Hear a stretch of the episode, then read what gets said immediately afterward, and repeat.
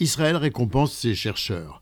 Le professeur Joseph Klafter, président sortant de l'université de Tel Aviv, et le professeur Vered Noam, directrice du département d'études juives de l'université, sont parmi les lauréats du prix Israël 2020, lequel sera décerné le jour de la fête de l'indépendance de l'État, l'un dans le domaine de la physique et de la chimie, et l'autre dans celui des études talmudiques.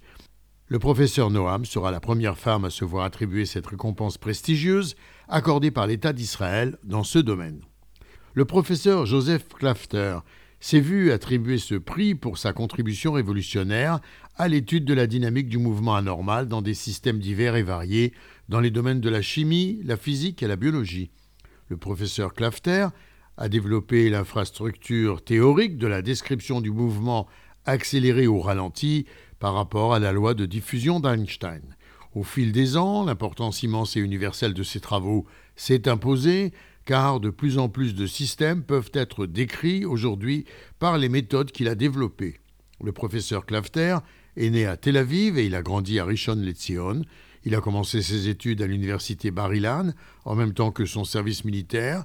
Il a été blessé lors de la guerre des six jours et par la suite il a entrepris un doctorat à l'école de chimie de l'université de Tel Aviv, puis un post-doctorat au département de chimie du MIT, où il s'est dirigé vers l'étude des systèmes complexes.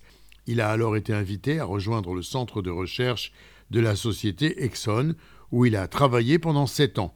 De retour en Israël avec sa famille en 1987, il intègre l'école de chimie de l'université de Tel Aviv.